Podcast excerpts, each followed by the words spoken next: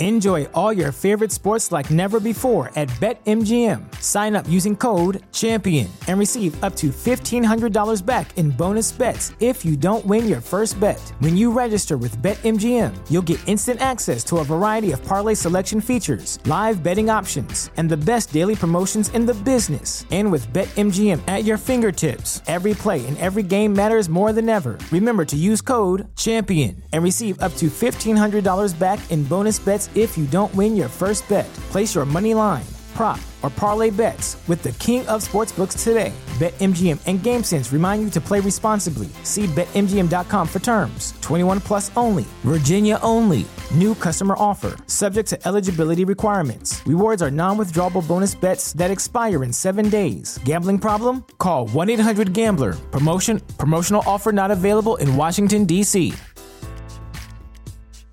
As humans, we're naturally driven by the search for better. But when it comes to hiring, the best way to search for a candidate isn't to search at all. Don't search, match with Indeed. When I was looking to hire someone, it was so slow and overwhelming. I wish I had used Indeed. If you need to hire, you need Indeed. Indeed is your matching and hiring platform with over 350 million global monthly visitors, according to Indeed data, and a matching engine that helps you find quality candidates fast. Ditch the busy work. Use Indeed for scheduling, screening, and messaging so you can connect with candidates faster. And Indeed doesn't just help you hire faster. 93% of employers agree Indeed delivers the highest quality matches compared to other job sites, according to a recent Indeed survey. And listeners of this show will get a $75 sponsored job credit to get your jobs more visibility at Indeed.com slash podcast. That's Indeed.com slash podcast. Terms and conditions apply.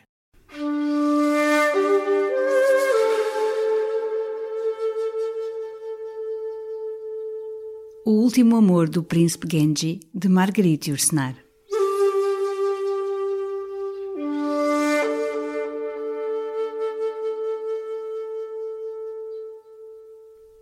Quando Genji, o resplandecente, o maior sedutor que jamais surpreendeu a Ásia, atingiu os 50 anos, deu-se conta de que tinha de começar a morrer.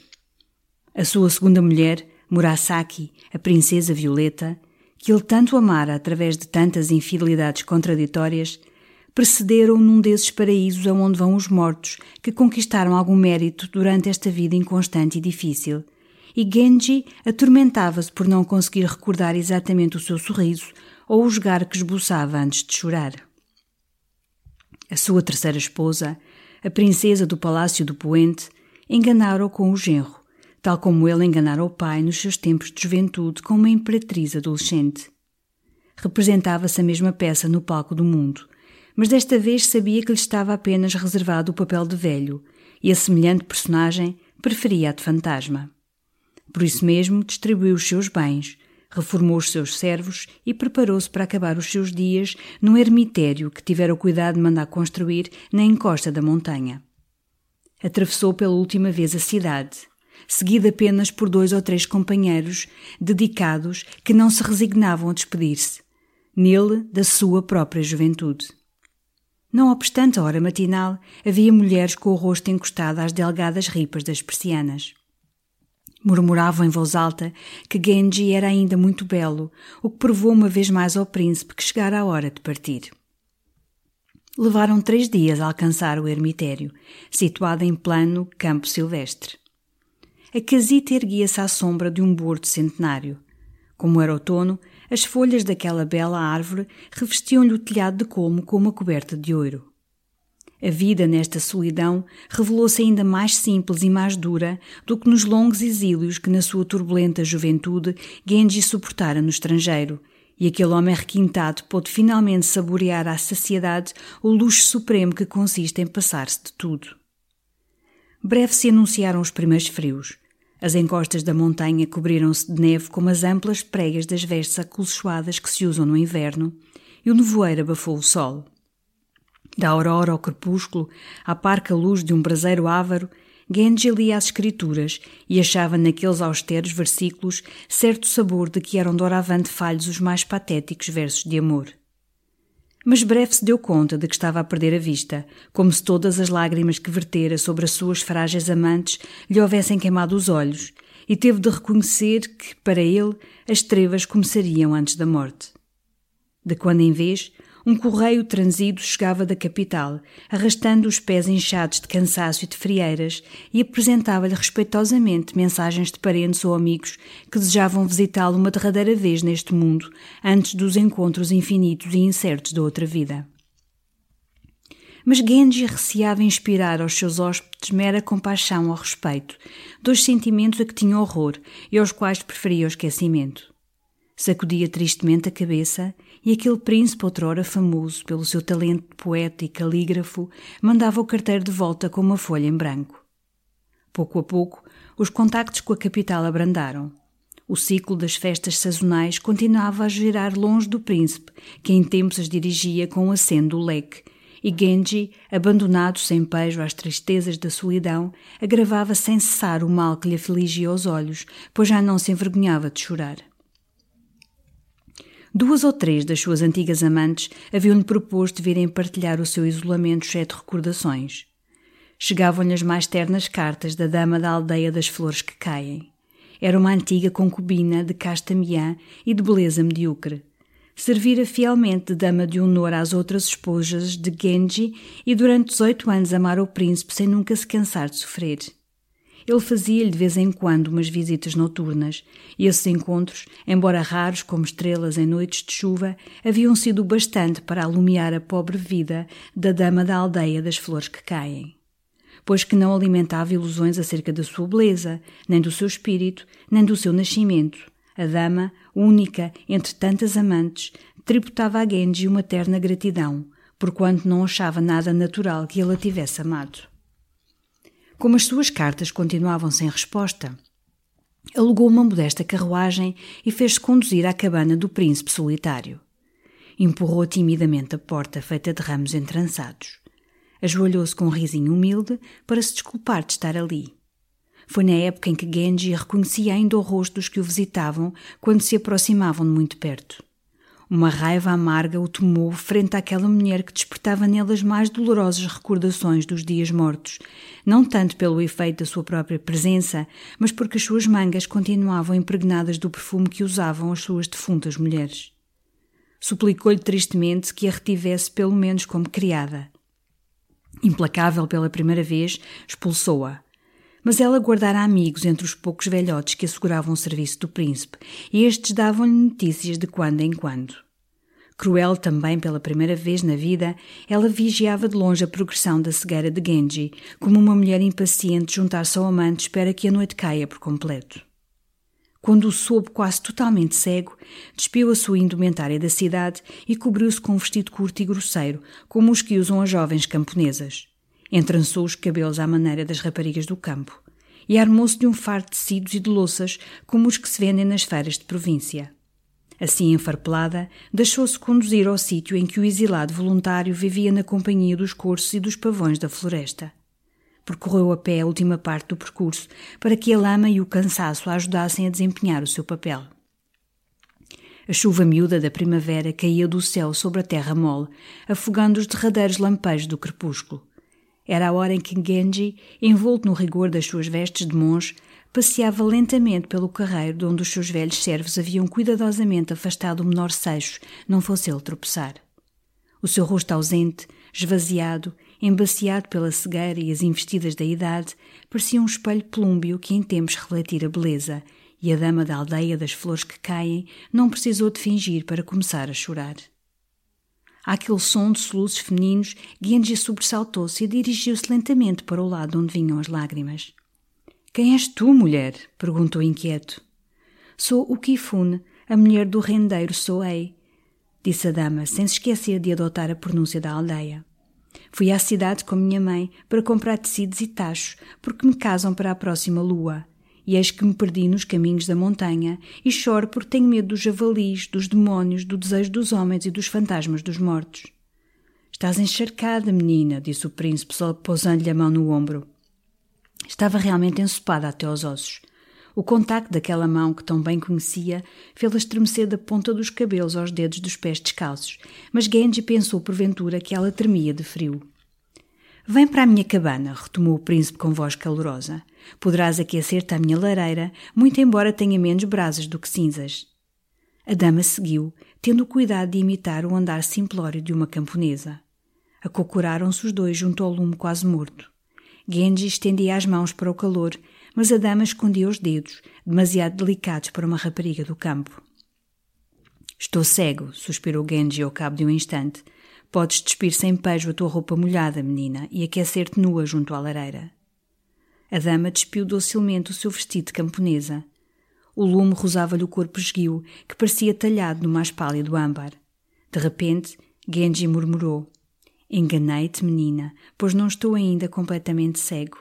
Adivinho-te através de uma névoa que talvez mais não seja do que o halo da tua própria beleza. Deixa-me pousar a mão no teu braço ainda tremoroso. Foi assim que a dama da aldeia das flores que caem voltou a ser a amante do príncipe Genji, que humildemente amara durante mais de 18 anos. E não se esqueceu de imitar as lágrimas e as hesitações de uma rapariga no seu primeiro amor. O seu corpo mantivera surpreendentemente jovem e a vista do príncipe era demasiado fraca para distinguir os seus parcos cabelos grisalhos.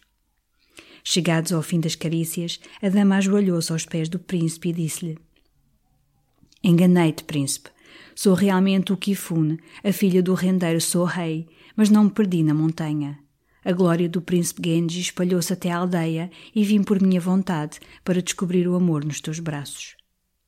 Genji levantou-se cambaleante, como um pinheiro vacila ao embate do inverno e do vento.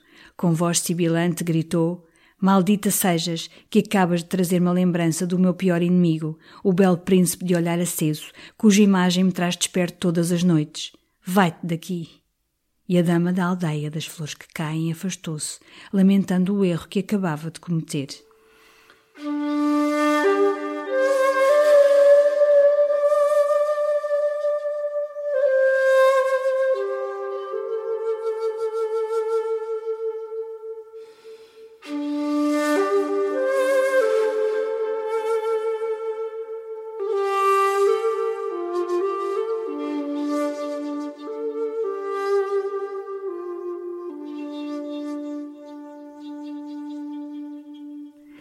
Durante as semanas que seguiram, Genji ficou só.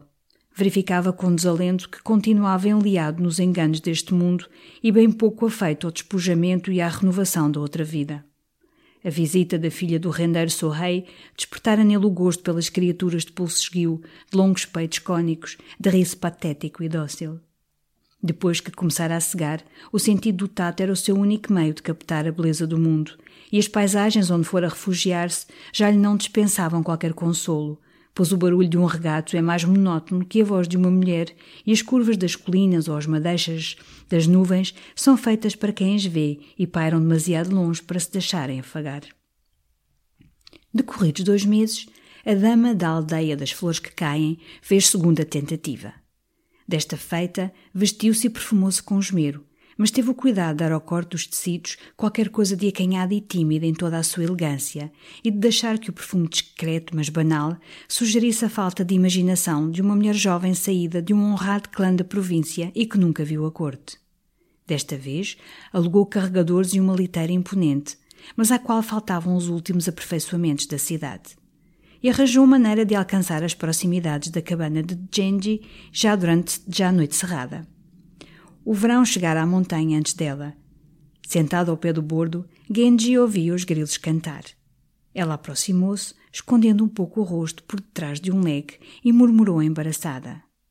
Eu sou Shusho, a mulher Sukadzu, fidalgo de sétima ordem da província de Yamato. Vou em peregrinação ao templo de Ise mas um dos meus carregadores acaba de torcer um pé e não posso prosseguir caminho antes da aurora.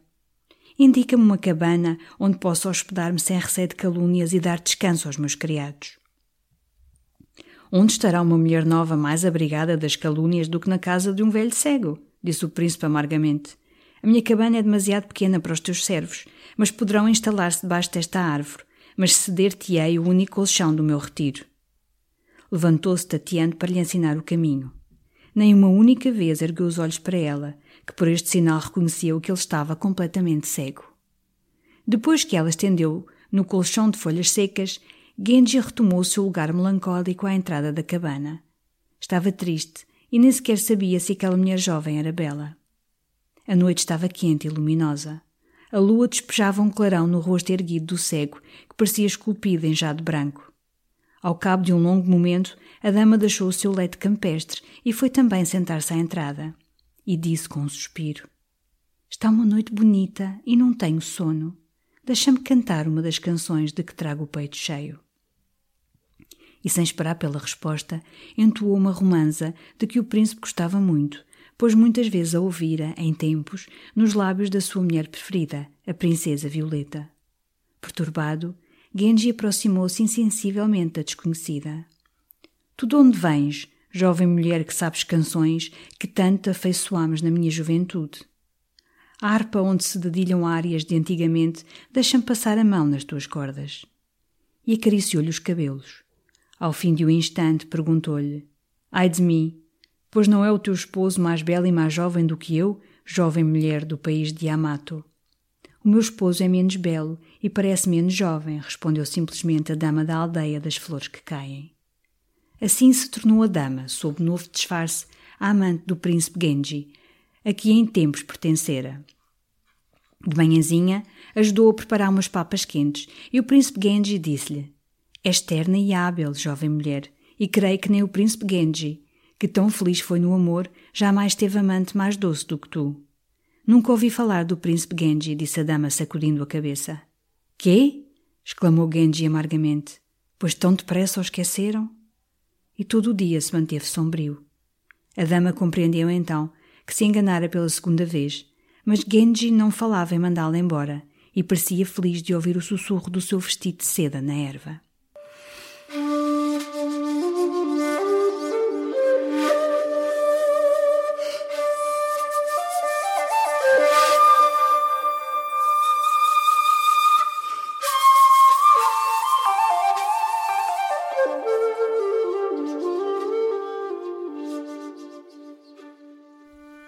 Outono chegou, mudando as árvores da montanha noutras tantas fadas vestidas de ouro e púrpura, mas destinadas a morrerem com os primeiros frios.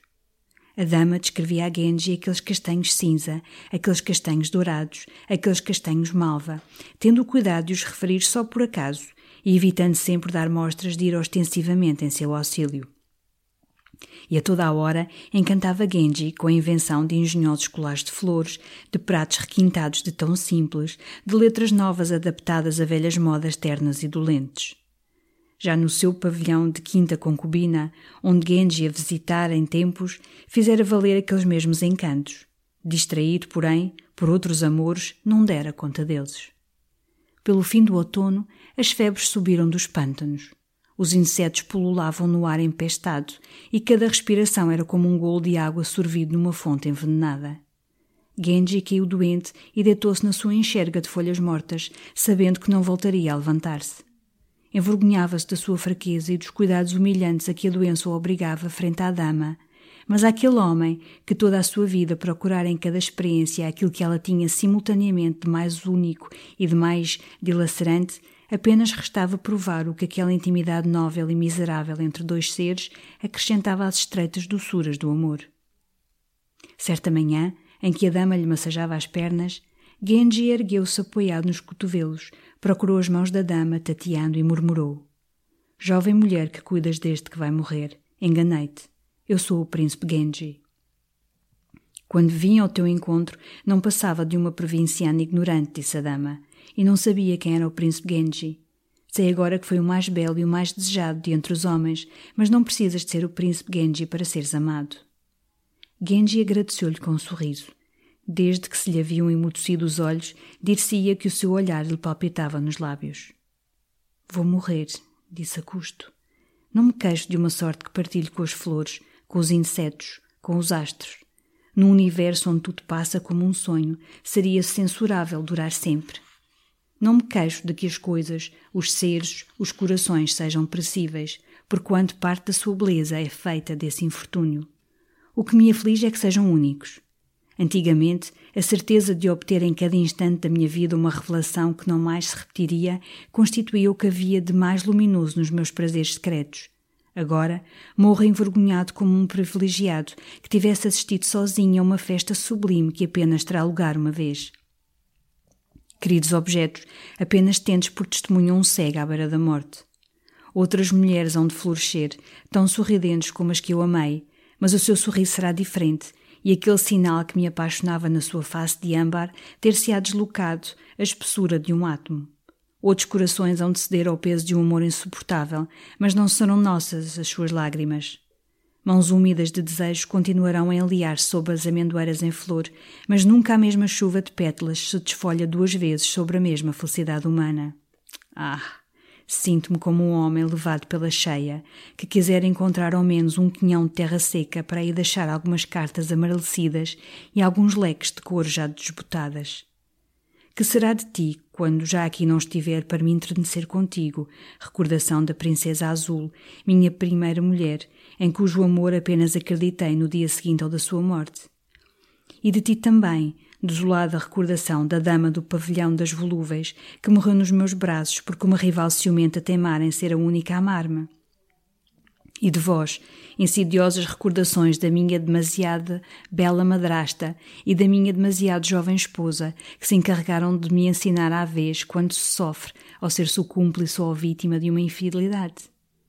E de ti, subtil recordação da dama cigarra do jardim, que por pudor se esquivou, de tal modo que tive de consolar-me junto do seu jovem irmão, cujo rosto infantil refletia alguns traços daquele tímido sorriso de mulher. E de ti, cara recordação da dama da longa noite, que tão doce se foi e consentiu em ser tão só a terceira em minha casa e no meu coração. E de ti, pobre e breve recordação pastoral da filha do rendeiro sou rei, que em mim apenas meu passado amava. E sobretudo de ti, de ti, deliciosa recordação da pequenino Sucho, que neste momento me massaja os pés e nem tempo terá de ser recordação. Sucho, que gostaria de ter encontrado mais cedo na minha vida, mas também é justo haver frutos reservados para o outono mais tardio. Ébrio de tristeza, deixou tombar a cabeça no travesseiro duro. A dama da aldeia das flores que caem inclinou-se para ele e murmurou tremorosa: não havia acaso em teu palácio outra mulher cujo nome não pronunciaste? Uma mulher meiga? Uma mulher chamada Dama da Aldeia das Flores que Caem? Ai, recorda-te! Mas já os traços do príncipe Genji haviam conquistado aquela serenidade que só aos mortos é reservada. O termo de toda a dor apagara do seu rosto o menor vestígio de saciedade ou de amargura e parecia tê-lo convencido ele próprio que tinha ainda dezoito anos. A dama da aldeia das flores que caem deitou-se ao chão, gritando para além de toda a medida. As lágrimas salgadas devastavam-lhe as faces como a chuva da tempestade e os cabelos que arrancava às mancheias voavam como penugem. O único nome que Genji esquecera era precisamente o dela.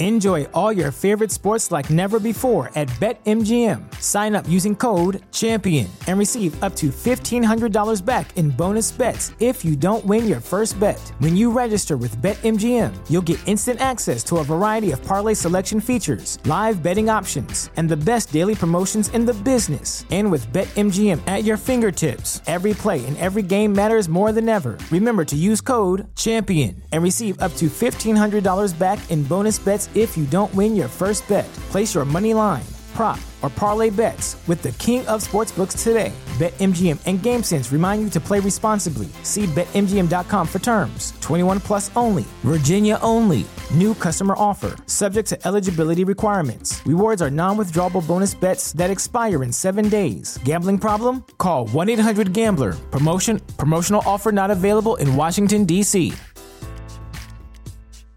As humans, we're naturally driven by the search for better. But when it comes to hiring, the best way to search for a candidate isn't to search at all. Don't search, match with Indeed. When I was looking to hire someone, it was so slow and overwhelming. I wish I had used Indeed. If you need to hire, you need Indeed. Indeed is your matching and hiring platform with over 350 million global monthly visitors, according to Indeed data, and a matching engine that helps you find quality candidates fast. Ditch the busy work. Use Indeed for scheduling, screening, and messaging so you can connect with candidates faster. And Indeed doesn't just help you hire faster. 93% of employers agree Indeed delivers the highest quality matches compared to other job sites, according to a recent Indeed survey. And listeners of this show will get a $75 sponsored job credit to get your jobs more visibility at Indeed.com slash podcast. That's Indeed.com slash podcast. Terms and conditions apply.